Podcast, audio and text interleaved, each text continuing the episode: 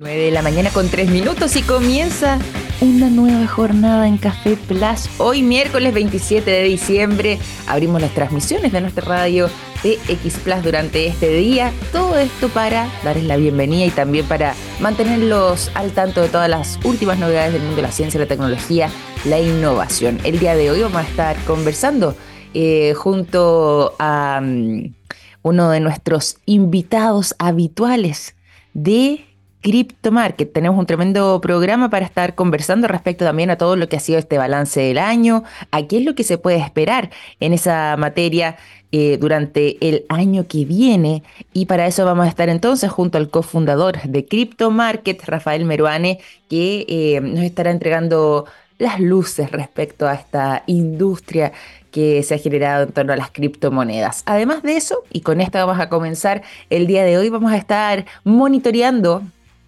lo que ha sido una de las mayores preocupaciones durante estos últimos días en Estados Unidos, la llamada enfermedad del ciervo zombie. ¿Han escuchado ustedes este concepto? Porque es relativamente nuevo y quizás eh, poco habitual para nosotros que habitamos en este rincón del mundo. Bueno, les cuento un poco el, contexto para poder entender. Está eh, desde hace algunos días, se había logrado detectar Em, la propagación de una enfermedad que afecta tanto a los alces como a los venados, a los renos, pero también a los ciervos, y que si bien se fue propagando de estado en estado hasta alcanzar 31 estados de eh, ese país, también ha logrado desplazarse hacia otro lugar, como es Canadá. Hay dos provincias que de momento se han visto afectadas por esta enfermedad del ciervo zombie y que no de momento no se tiene registro de que haya mm, pasado a afectar a seres humanos, es decir, sigue siendo eh, un síndrome que se contagia solamente entre esta especie. Pero, ¿por qué se ha generado y se ha suscitado toda esta alerta en torno a esta enfermedad? Justamente porque se teme de que posiblemente pudiese en algún momento traspasarse a eh, personas, ser una enfermedad sónica y eh, traspasarse a los seres humanos. ¿En qué consiste esta enfermedad? Bueno, de partida, una de las cosas que eh, inmediatamente llama la atención y preocupa es que es una enfermedad que de momento no tiene cura. La enfermedad del ciervo zombies, em, si bien, como les decía anteriormente, de momento no hay antecedentes de que se haya transmitido a seres humanos, tampoco se descarta esa situación. Y em, ya poco a poco em, lo que va generando esta enfermedad es un debilitamiento crónico que eh, es causado por los agentes patógenos anormales y transmisibles, eh, llamados priones, que pueden ir afectando entonces eh, tanto a ciervos, a alces, a renos, y em, de esta manera, y venados, y de esta manera comenzar a propagarse. Solamente hace dos meses atrás hubo el primer ejemplar, esto ya en el mes de octubre, en el Parque Nacional Yellowstone en Estados Unidos, donde eh, se detectó una muerte de eh, un ciervo a causa de esto. Y rápidamente comenzó entonces después esta propagación. Y de hecho, se habla de que ya también habrían casos em, detectados en Corea del Sur. Y eso es también lo que está causando este mm, temor de que pudiese expandirse y que eventualmente pudiera llegar a afectar a seres humanos, siendo eh, importante resaltar el hecho de que de momento no ha sido así. Esta enfermedad genera cambios a nivel cerebral, eh, y también en el sistema nervioso de los ciervos. Deja a los animales eh, sumamente demacrados, comienzan a tropezarse, tiene una mirada en blanco, dicen los expertos, están aletargados, generan salivación abundante y es por esa razón que lleva este apellido, por decirlo de alguna manera. Eh, como zombie, enfermedad del ciervo zombie, justamente por este tipo de sintomatologías evidentes, fácil de poder detectar y que, como les decía, de momento no tendría tratamientos, no tendría vacunas y termina siempre siendo mortal.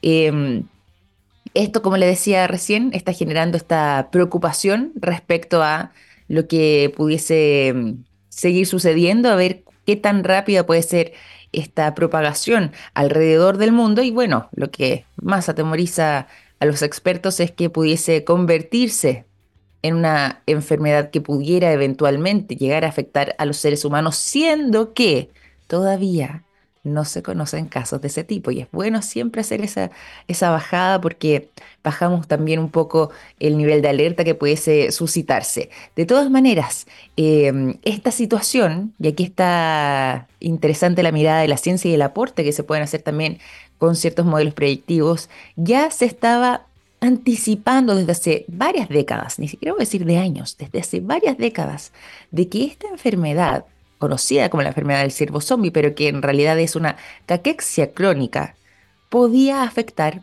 a los ejemplares que viven en el parque Yellowstone.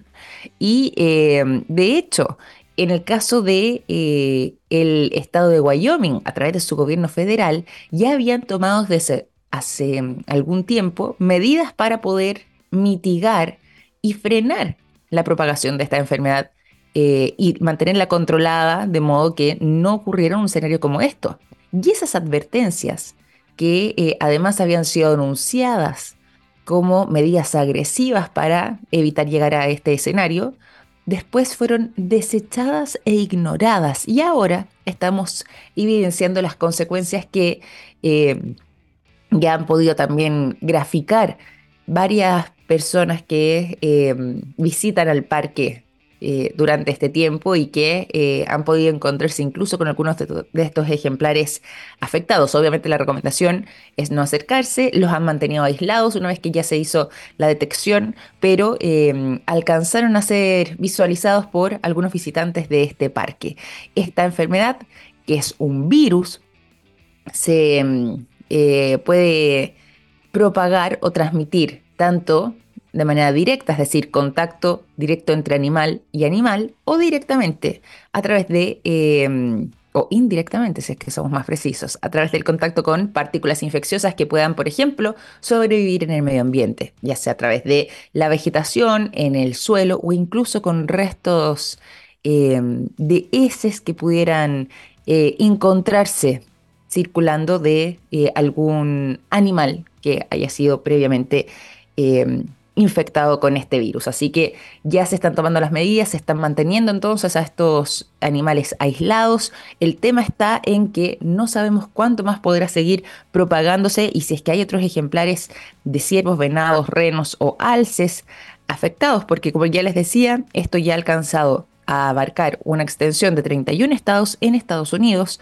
dos provincias en Canadá y ya hay casos detectados en Corea del Sur. Así que vamos a estar monitoreando esta noticia, siguiéndolos atentamente y volver a recordar que de momento no se ha eh, detectado ninguna persona que se haya infectado o contagiado con este virus, que de momento, y así lo ha evidenciado el tiempo, sigue siendo una enfermedad que solamente afecta a las especies que recientemente les mencionaba, eh, que no ha sido transmisible a las personas entonces a lo largo de su historia. Simplemente está el temor de que un escenario así pudiera ocurrir, pero ya para eso están aislando también el contacto que pudieran tener Em, las personas que se relacionan con este tipo de animales. Ahí está la enfermedad entonces de ciervo zombie, que es este tema que recogemos durante esta mañana de día miércoles para abrir nuestro programa durante esta jornada. Y bueno, vamos a seguir también conversando sobre otros temas, como les decía,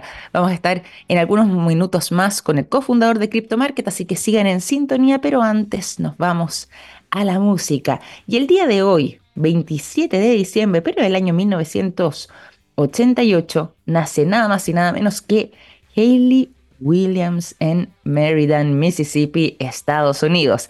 Y justamente ella, esta música estadounidense, conocida además por ser la vocalista de la banda Paramore, eh, esta agrupación que fue formada en el año 2004, ha participado ya en distintas colaboraciones, como por ejemplo también en el sencillo Airplanes de B.O.B y que mm, además se ha convertido en una verdadera leyenda de la música, eh, sobre todo después de esta colaboración que incluso le brindó tres nominaciones a los MTV Video Music Awards en el año 2010, incluyendo además el video, o sea, perdón, el, reconocimiento al mejor video del año. Fue incluida además dentro de la lista de mm, las 77 eh, mujeres dentro de un total de 100 de The Greatest Women in Music, las 100 mujeres más importantes de la música según VH1. Tremenda artista y que justamente en el día de su cumpleaños recordamos con el sonido de la banda que la inmortalizó. Paramore con la canción Still Into You es lo que suena a continuación.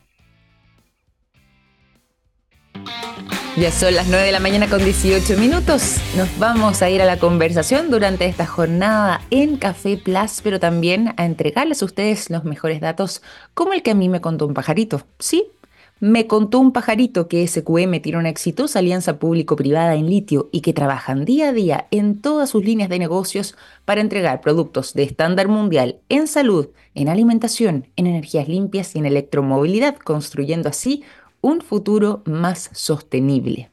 ¿Cómo sé de todo eso? Fácil. Me lo contó un pajarito. SQM, Soluciones para el Desarrollo Humano.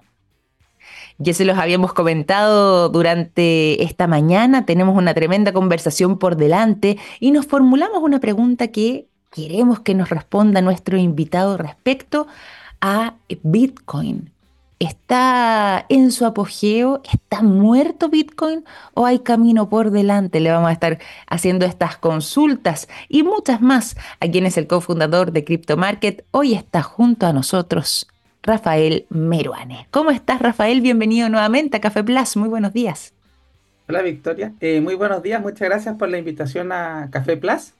Y como siempre, un verdadero placer estar acá conversando contigo estos temas que para mucho, eh, mucha gente a veces son temas lejanos, pero aquí intentamos acercarlos un poquitito.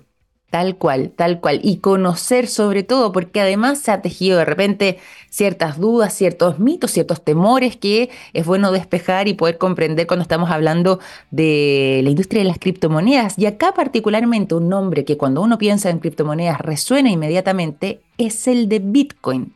¿Qué está pasando con Bitcoin? Y como formulábamos quizás al inicio del enunciado de, esta conversación, ¿está muerto Bitcoin? ¿Está en su apogeo? ¿Qué está sucediendo ahí? ¿O pasa todo lo contrario? Eh, para muchas personas, eh, como este tema no, se habla mucho en, la prensa, en los diarios, en los medios de comunicación grandes, eh, la gente cree que el, tema se, acabó.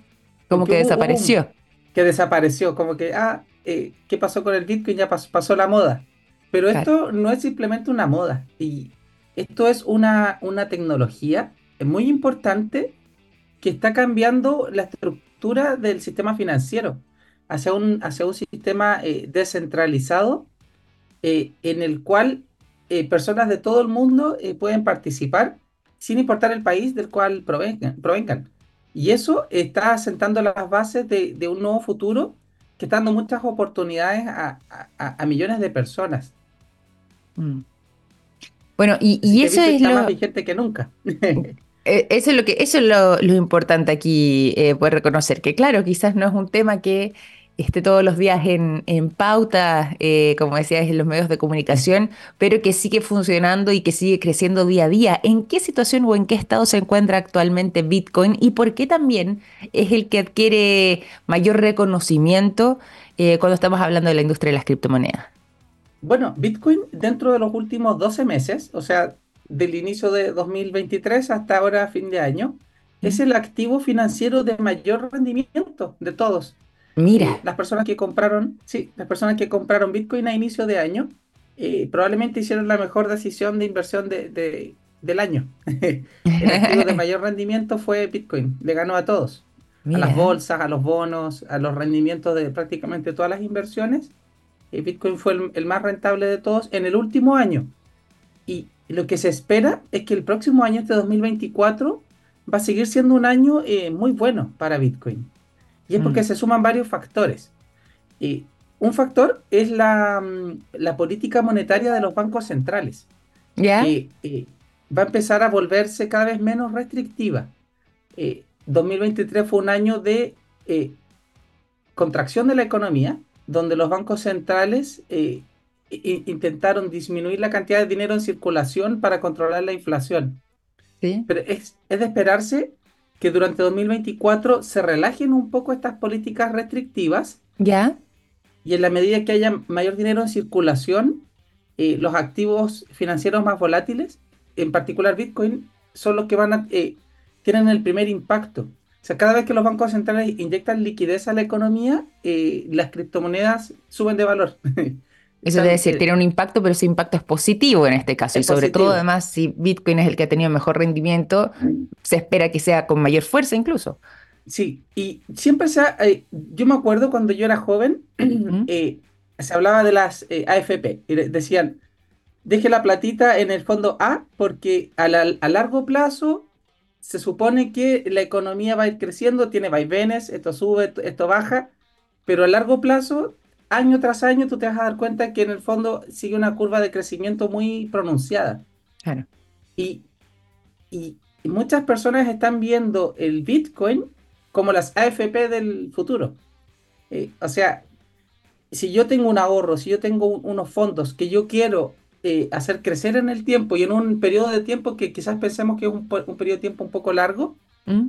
eh, quizás para comprar el pie de la casa, para comprarme un auto en tres años más, o para, para operaciones que tomen tiempo, no operaciones de corto plazo, Bitcoin se está transformando como una verdadera oportunidad de ahorro para muchas personas en todo, en todo el mundo.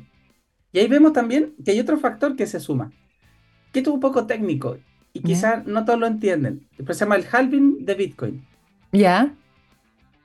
Y el halving, el protocolo de Bitcoin es descentralizado. No, no hay un órgano central ni un comité que diga, ahora vamos a hacer esto con Bitcoin, ahora vamos a cambiar esta regla está todo escrito en un protocolo. Perfecto. Que lo escribió Satoshi Nakamoto. Perfecto.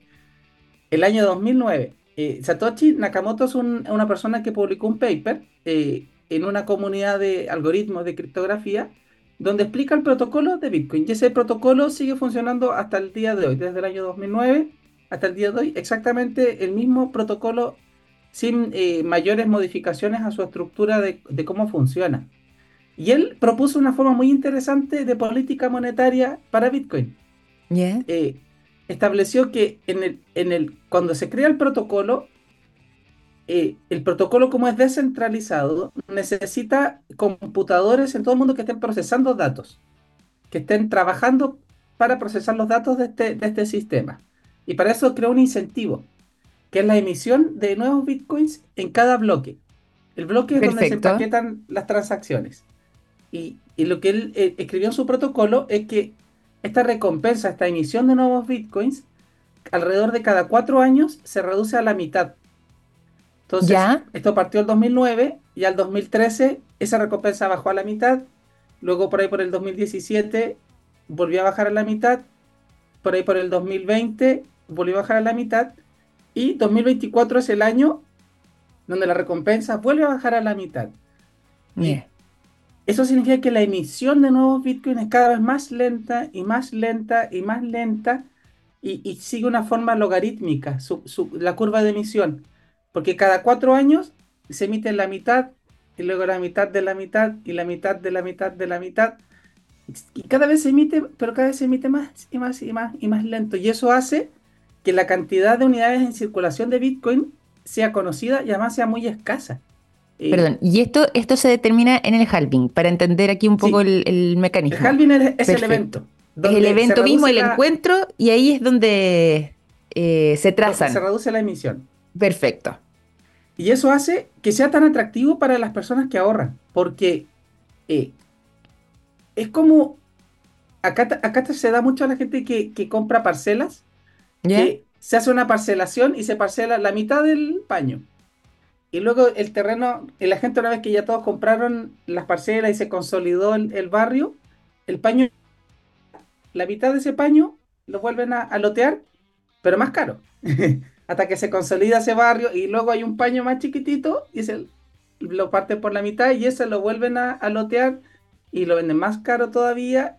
Y es una, es una estrategia donde se va creando una escasez y se controla el suministro de forma muy eficiente. Es un, por eso dicen que Satoshi Nakamoto es un genio tanto de la criptografía como de la economía, porque mm. es una forma muy, eh, muy innovadora eh, de crear un sistema monetario. Claro. Claro. Y, y, esto además también, claro, tiende a desmarcarse de lo que tradicionalmente nosotros hemos conocido, que quienes quizás eh, podrían imaginarse lo que decías tú, no hay, un, no hay una entidad central aquí eh, que tome ciertas determinaciones y plantee ciertos lineamientos, sino que es a través de este halving, este encuentro, eh, donde se van trazando un poco los movimientos que se van a hacer para poder mantener esto controlado de alguna manera. Y en este caso, ¿cómo ha sido históricamente también lo que ha pasado con los distintos halving que se han hecho? Con Bitcoin en particular. ¿De qué manera lo han impactado? Porque acá tú nos decías, el que tiene mejor rendimiento, ¿siempre ha sido así? Eh, o, cómo ha sido históricamente esa relación?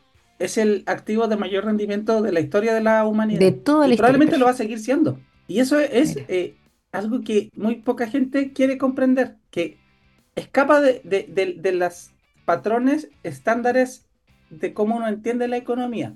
Mm. Porque uno eh, dice, las acciones de la bolsa están atadas a empresas.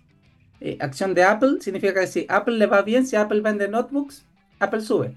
Si Apple deja de vender notebooks eh, o, celulares o los iPhone, nadie quiere iPhone, Apple mm. baja. Y, uno ve Bitcoin y dice, pero Bitcoin no es una empresa, no, no produce. No produce. ¿Dónde está el verdadero valor detrás de esto? Y, y, la razón detrás de esto es porque es otro esquema como el del oro. El oro sube de valor porque la gente lo acumula. Eh, son activos que funcionan como una, una reserva financiera y que no dependen de la capacidad productiva de una empresa o la capacidad productiva de un país. Claro, comprendo. Es, buena analogía esa, para poder entenderlo bien. Claro. Igual que el oro. Uno ve el oro eh, siempre sube de valor y, y, desde el año, por ejemplo, del año 2000 a la fecha, el oro subió de 200 dólares la onza a más de 2.000 dólares la onza. O sea, la gente que compró oro eh, ha sido también una muy buena, una muy buena decisión en el largo plazo. Y vemos que el Bitcoin tiende a tener este, esta similitud de eh, mm. activos que, que la gente acumula, en las cuales la gente confía, y confía porque las reglas son claras. Y no, nadie puede eh, inundar el mercado con nuevas unidades que te desvaloricen o que te hagan perder el valor de lo que tú tienes. Claro. Oye, Victoria. Sí, sí. Eh, también hay, otro eh, fenómeno. A ver, cuéntalo. está ocurriendo y que ah, eh, es alguna realidad, que es que Estados Unidos llegó a su pic en términos económicos y de crecimiento, y ahora vamos a ver una lenta agonía de la economía estadounidense año tras año. Lo que algunos economistas llaman la argentinización de los Estados Unidos. Mm.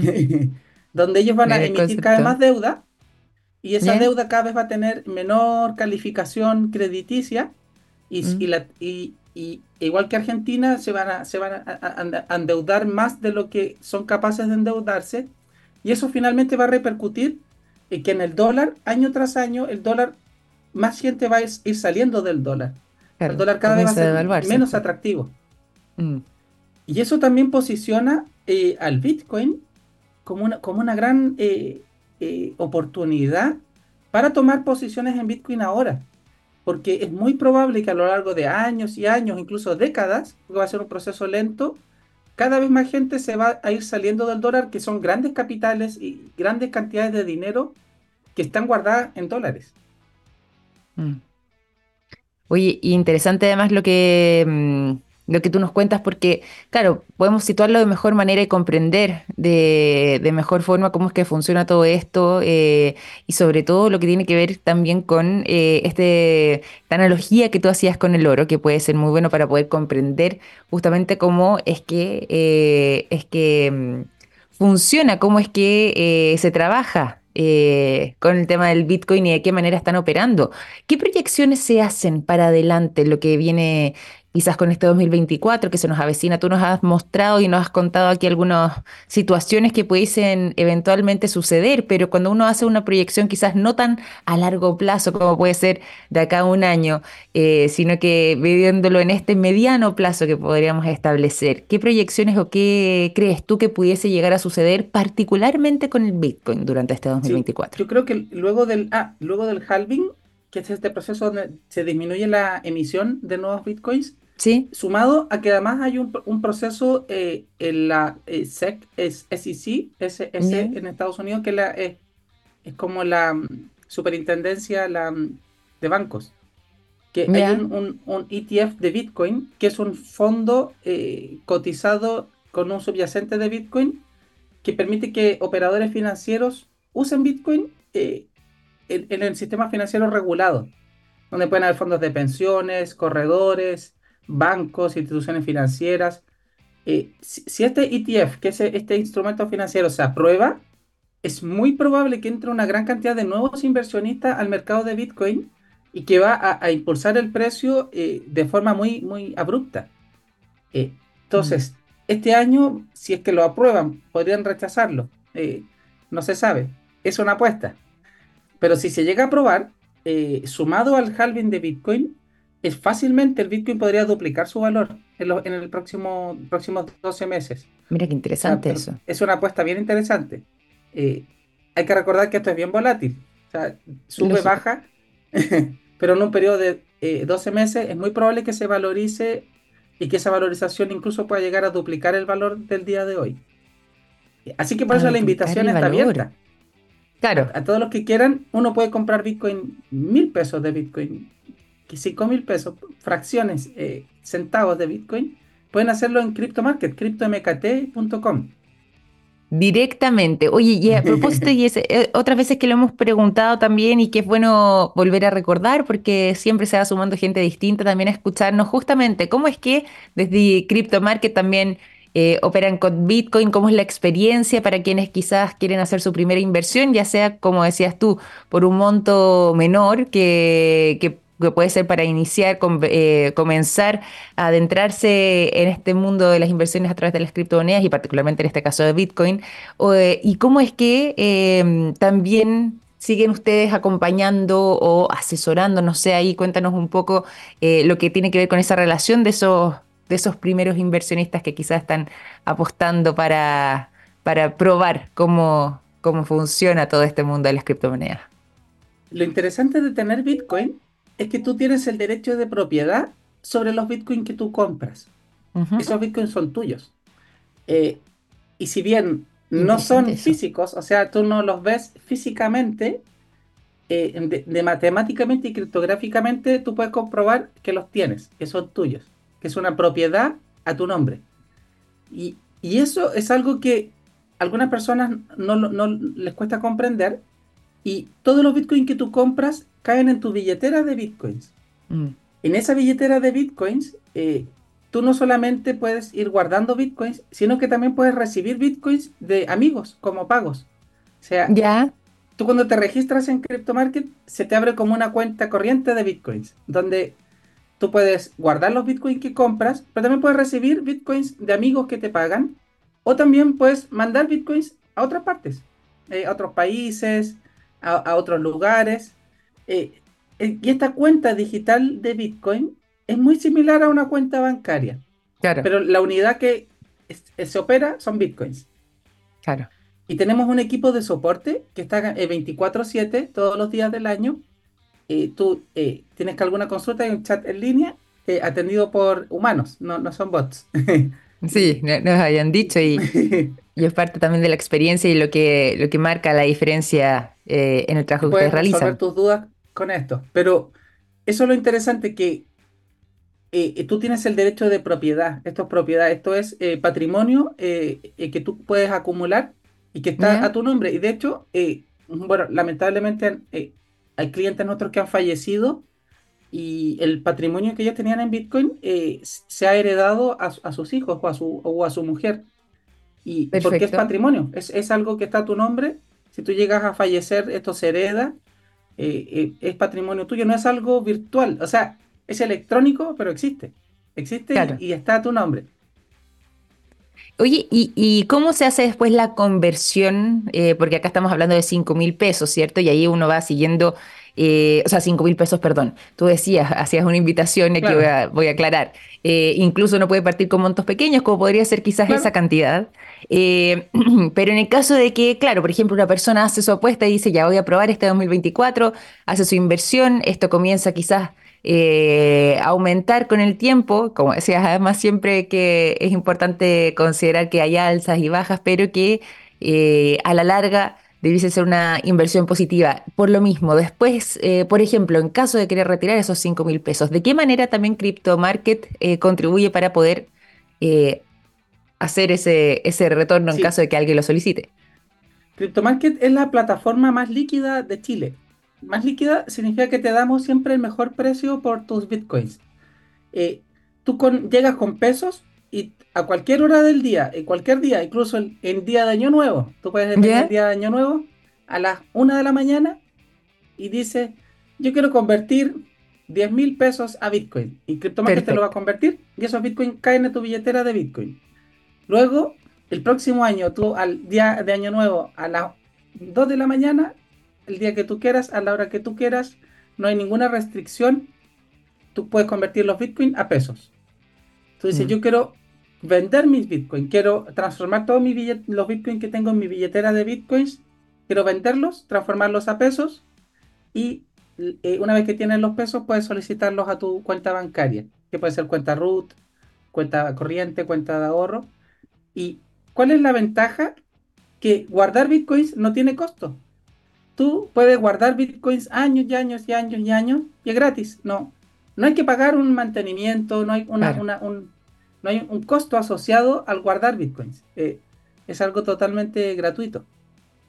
Mira, ¿viste? Y eso es parte también de los atractivos de la experiencia, del hecho de poder utilizar este tipo de, inversiones. Tú nos mencionabas además el sitio web, ¿te parece si lo volvemos a recordar de CryptoMarket para que quienes quieran eh, comenzar quizás a embarcarse en todo esto, hacer su primera inversión, ya sea en bitcoins o eh, en algún otro tipo de criptomoneda que eh, sea atractivo para ellos, que eh, ustedes también tienen un despliegue importante de, cantidad de criptomonedas distintas. Bueno, si es que hay alguien que quiera comenzar entonces eh, a acercarse y hacer su primera inversión, ¿cuál es el sitio web? ¿Lo recordamos, te parece?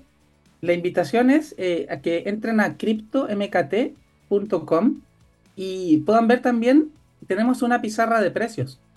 Donde ah, tenemos las más de 50 criptomonedas que ofrecemos. La gente dice, 50, ¿cómo voy a decidir cuál de todas compro? Pero Bitcoin es la más popular, la más segura. Y, las personas que buscan más riesgo, eh, hay criptomonedas, hay una criptomoneda que subió un 500% este último año.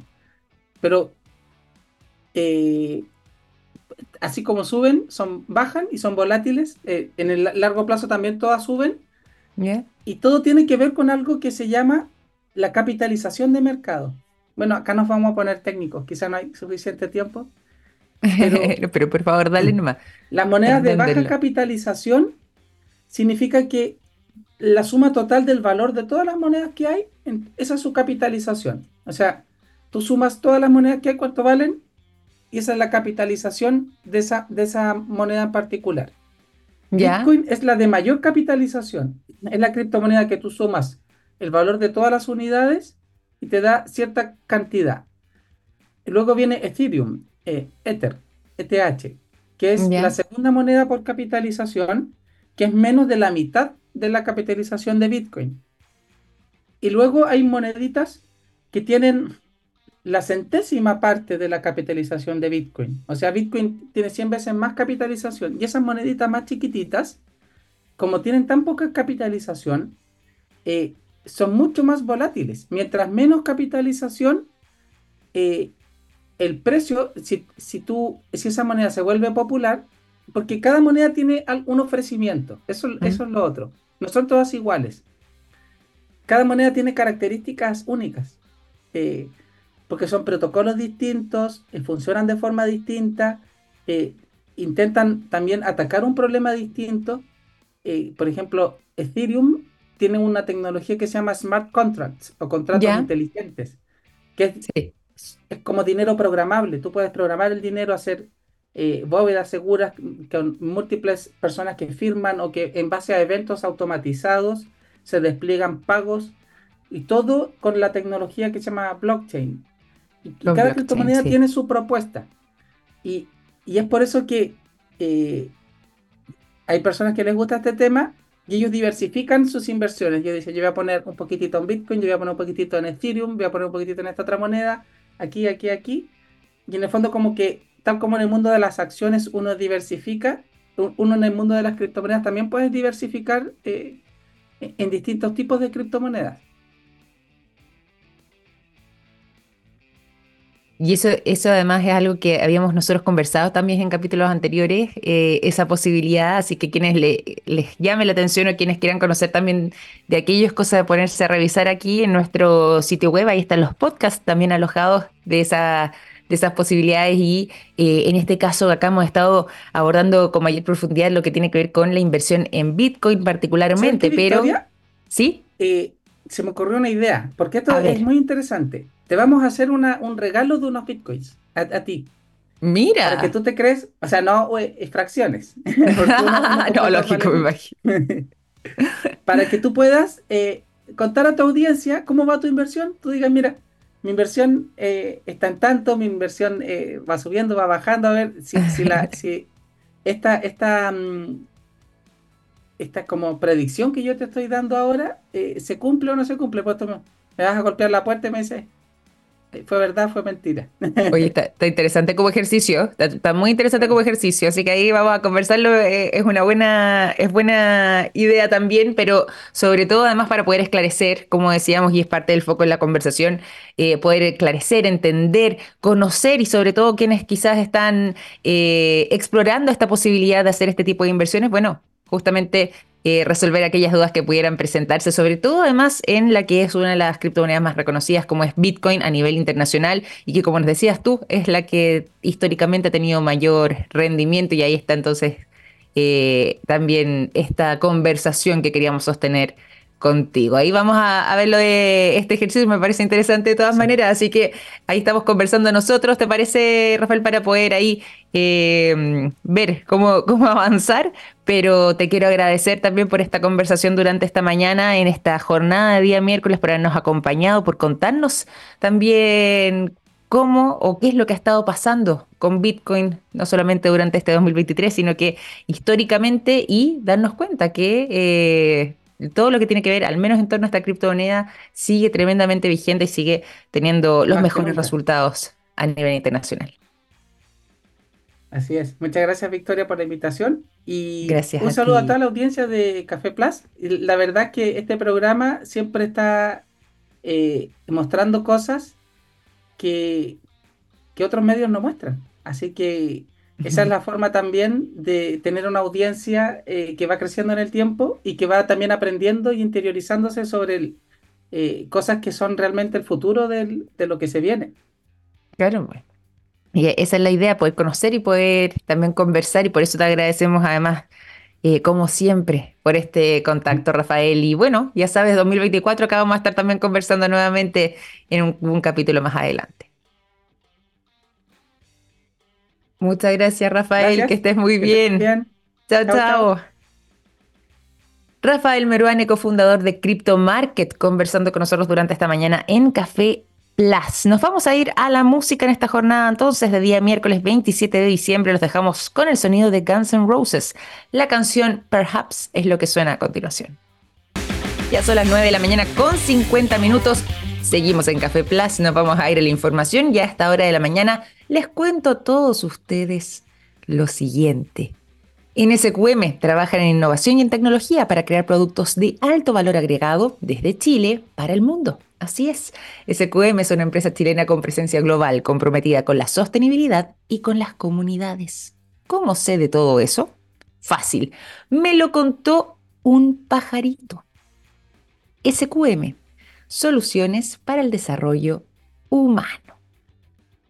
Seguimos con la información y nos vamos ahora a eh, lo que ha sido mm, eh, la conmemoración de eh, uno de los descubrimientos más importantes de los últimos años, y no tan de los últimos años, ¿ah? porque ya han transcurrido 125 años en particular, de la que es la sustancia más radioactiva conocida en el planeta. Sí, yo creo que ya saben de qué estoy hablando. Justamente se conmemoraron eh, los 125 años de este anuncio que realizó Marie Curie en el año 1898 junto a su marido, Pierre Curie, y eh, lo que fue el descubrimiento del radio que eh, el 26 de diciembre, es decir, el día de ayer, se conmemoraba y que nosotros también queremos destacar.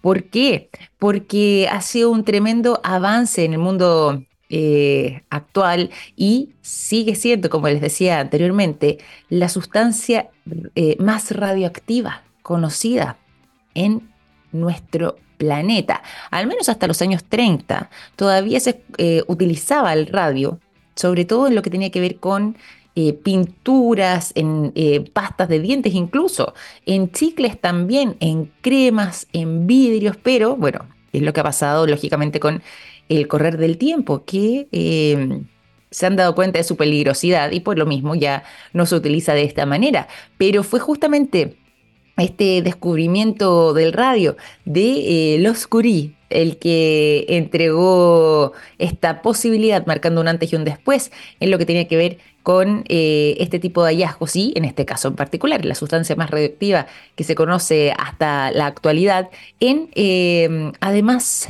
eh, el descubrimiento de una variedad de uraninita, uraninita, y sí, de em, del norte de Bohemia, que fue justamente parte del estudio que realizaron cuando estaban analizando este mineral y que en el momento en que retiraron el uranio de la uraninita, se dieron cuenta eh, que el material restante era radioactivo. Así fue como se llegó a esta sustancia en particular, al radio. Y em, desde ese momento ya comenzaron entonces a trabajar directamente con esta mezcla radioactiva eh, que fue esencialmente o que estaba hecha esencialmente de vario y que además le daba este color tan característico, este color rojo brillante y algunas líneas espectrales que eh, con el tiempo fueron documentadas porque inicialmente no se habían percatado de esa situación.